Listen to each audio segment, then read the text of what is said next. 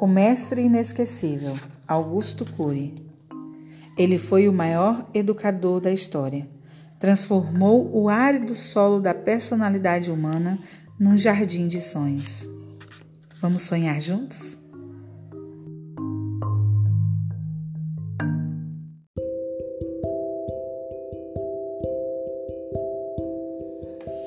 As características intrigantes da personalidade de Cristo.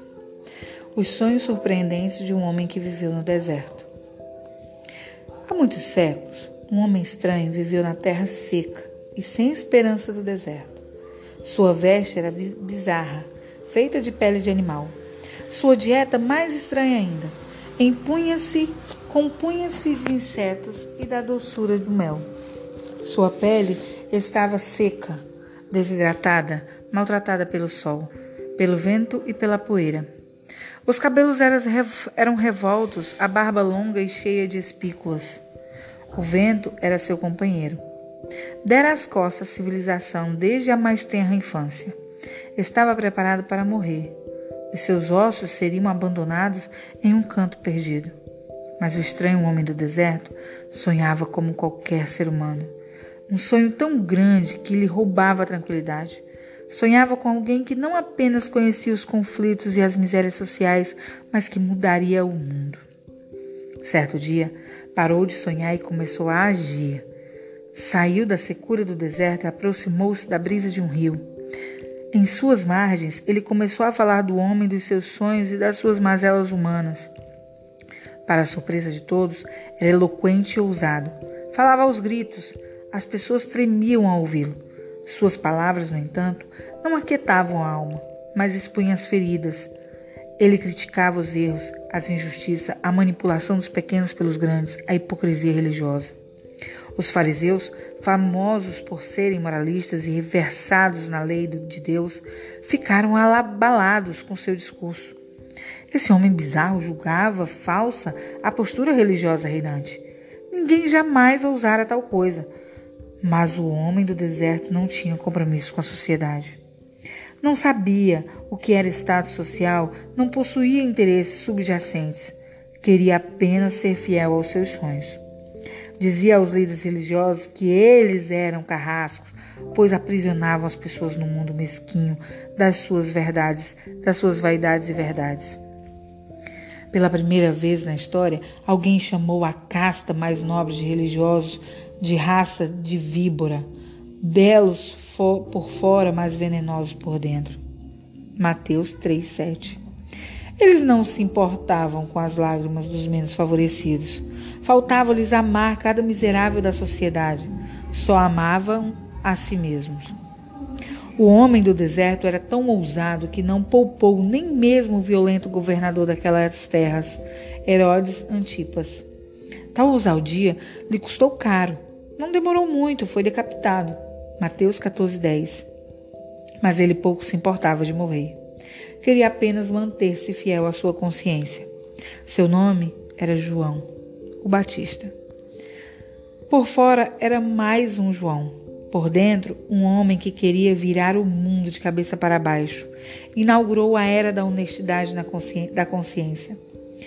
Uma era que há muito se perdeu mormemente nos dias atuais em que a aparência vale mais do que o conteúdo. O ser humano pode estar podre, podre por dentro, mas se tiver fama e dinheiro é valorizado. Usando apenas a ferramenta das ideias, João afrontou o impermeável sistema religioso judaico e o intocável imperador romano. Suas ideias contagiavam muitos, dos grandes aos pequenos. As pessoas de toda a Judéia, da Galiléia e de Jerusalém afluíam para ouvi-lo nas margens do Rio Jordão. Suas palavras mudaram a mente das pessoas e abriram um leque dos seus pensamentos. Persuadidas por eles, elas entravam nas águas do Rio Jordão e saíam de lá para escrever uma nova história. Chamado de batismo, esse gesto revelava um simbolismo psicológico fascinante, uma mudança da rota existencial a partir do mergulho nas águas cristalinas de um rio. Gotas de esperanças escorriam pela alma das pessoas, enquanto gotas de água percorriam os vincos, os, os vincos do, do rosto. O sorriso havia voltado. o homem dos, dos seus sonhos, o marketing pessoal. As multidões ficaram fascinadas com os intrepédios discursos de João. Quando todos o valorizavam e enalteciam suas ideias, veio a grande surpresa. João mencionou, enfim, o homem dos seus sonhos. O homem que por noites a fio ocupara o palco de sua mente. Todos ficaram paralisados com suas ideias, com suas palavras.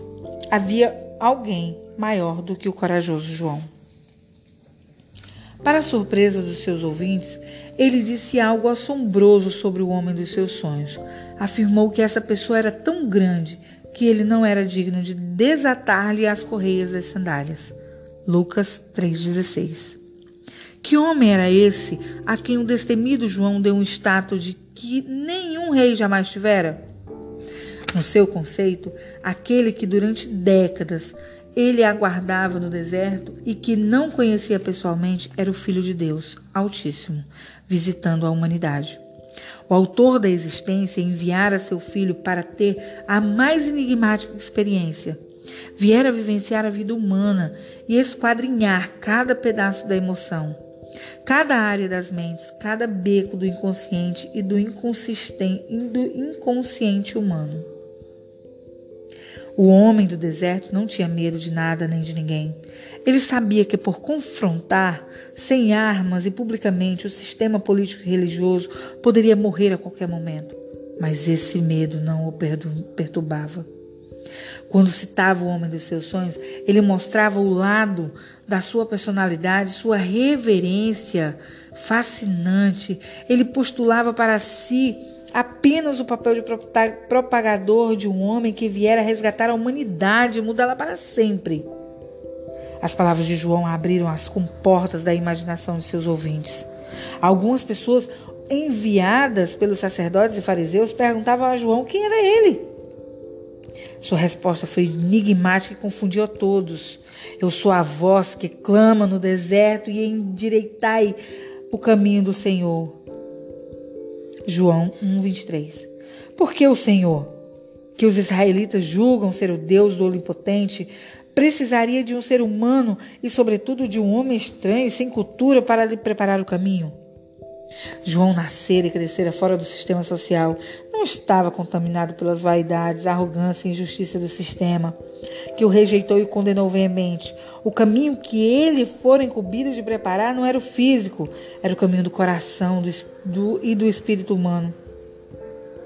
João era um trator sem freios que tinha vindo arar os solos empedernidos da, da alma humana, preparando-os para receber o mais fantástico, delicado e gentil semeador, Jesus de Nazaré.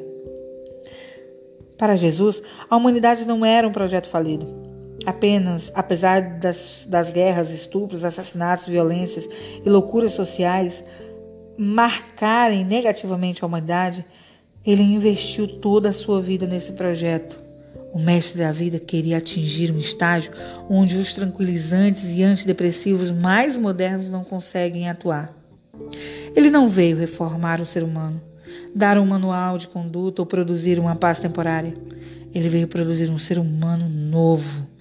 Ninguém teve uma ambição tão grande. Jamais alguém apostou tanto em nós. Tempos depois da morte de João, Jesus o elogiou eloquentemente. Disse a seus discípulos que, entre os nascidos de mulher, ninguém havia sido igual a ele em capacidade, coragem, determinação, paciência e na utilização do psicológico para vencer a dureza da alma humana. Mateus 11, 11. Antes de Jesus aparecer, os ouvintes de João imaginavam como seria o Messias, o ungido de Deus que libertaria o ser humano do seu cativeiro exterior e interior. Sete séculos antes, o respeitado profeta Isaías anunciara a vinda do Messias.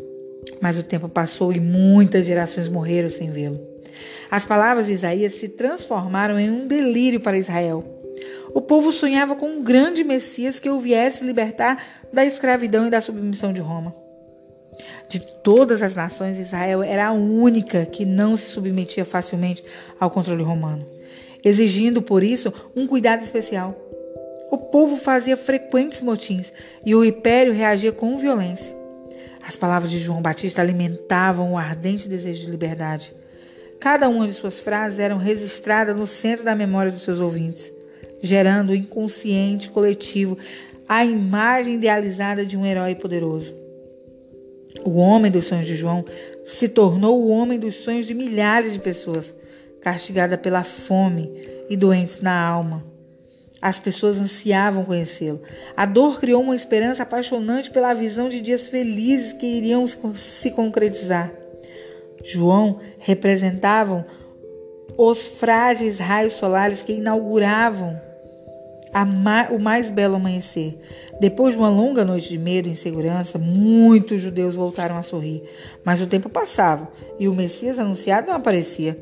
Expectativas intensas gera, geram três consequências. Se não se realizam, criam frustração.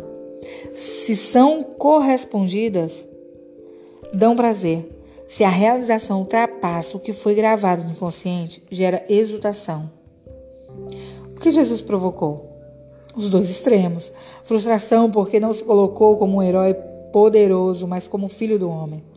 E exultação, porque nunca alguém fez o que ele fez ou falou o que ele falou.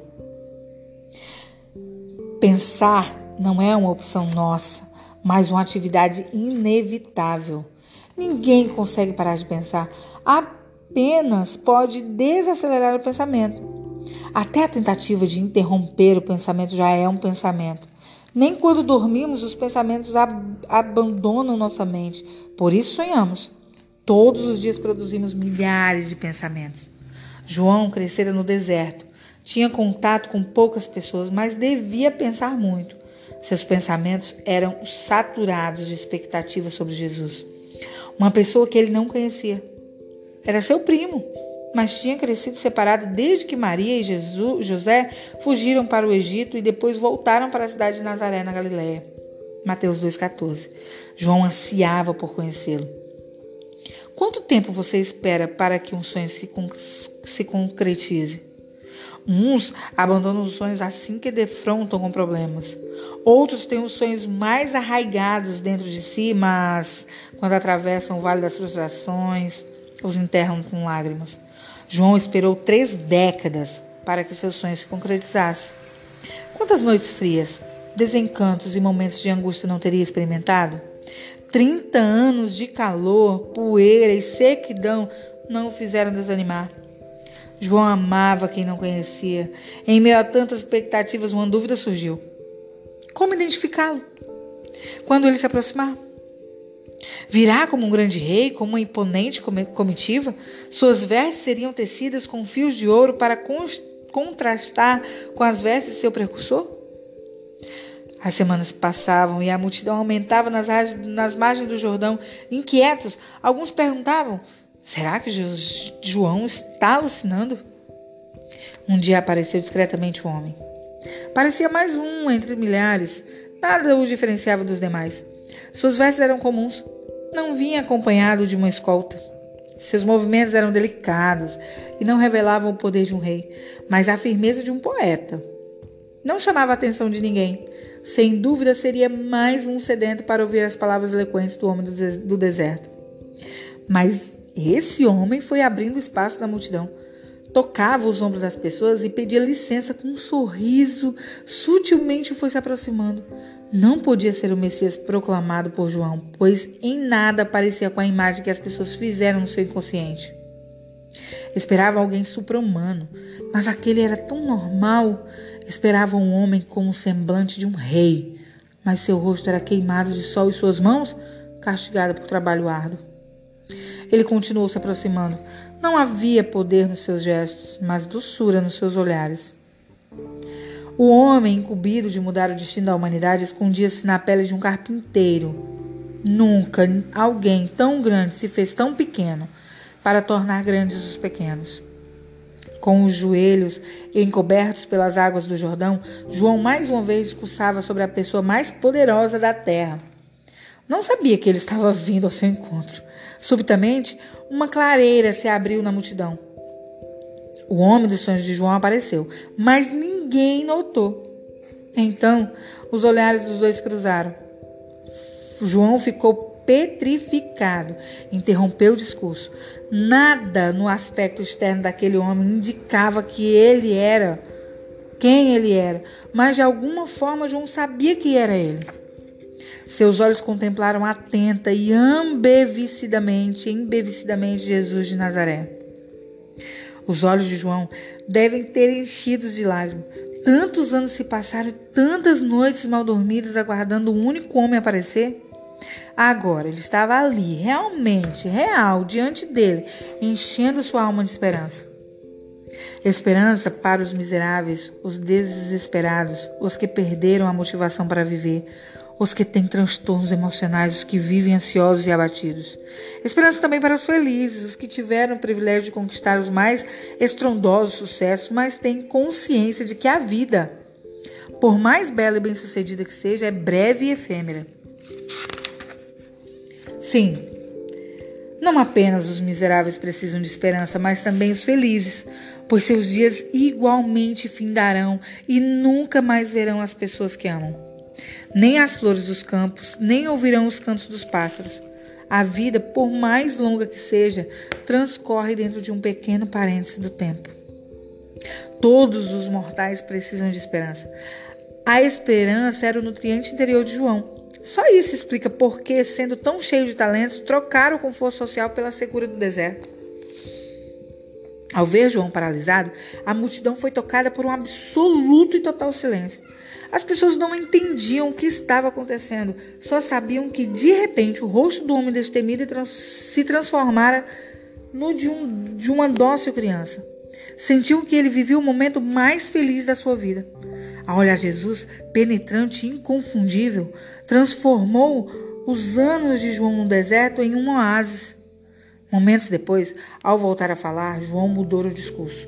Deixou de comentar as misérias, as hipocrisias, o apego à fama, a estupidez do poder, as fragilidades, as arrogâncias humanas. Perdeu o tom da ousadia. João dera ao Messias anunciado um status maior do que se dava ao imperador romano, mas agora estava perplexo. A multidão de Jesus o contagiou, a mansidão de Jesus o contagiou. Havia serenidade em sua face, gentileza nos seus gestos. O poder vestiu-se de doçura e mansidão. Um paradoxo que acompanhara toda a vida de, de Jesus. Mais tarde ele revelara seu poder que homem algum jamais teve, mas ao mesmo tempo demonstrará uma delicadeza nunca vista. Fará discursos imponentes, mas sua capacidade de compreensão e, e compaixão atingirá níveis inigualáveis. João percebeu, ainda que não claramente, os contrastes que seguiram Jesus. Surpreso, disse uma frase poética: não sobre o poder de Jesus, mas sobre sua capacidade de amar e de se perdoar. Eis o Cordeiro de Deus que tira o pecado do mundo. João 1:29. O homem de quem não era digno de desatar as sandálias era um cordeiro tranquilo que morreria por ele pelo mundo. Que contraste! Já estudei a personalidade de homens famosos como Freud, Van Gogh, Hitler, mas ninguém é tão difícil de ser investigado como Jesus. Foram necessários 20 anos de pesquisas exaustivas sobre o processo de construção dos pensamentos para poder entender um pouco dos bastidores de sua personalidade. A mudança de discurso confundiu as pessoas. Não eram essas as palavras que a multidão esperava ouvir quando João lhes apontasse o Cristo.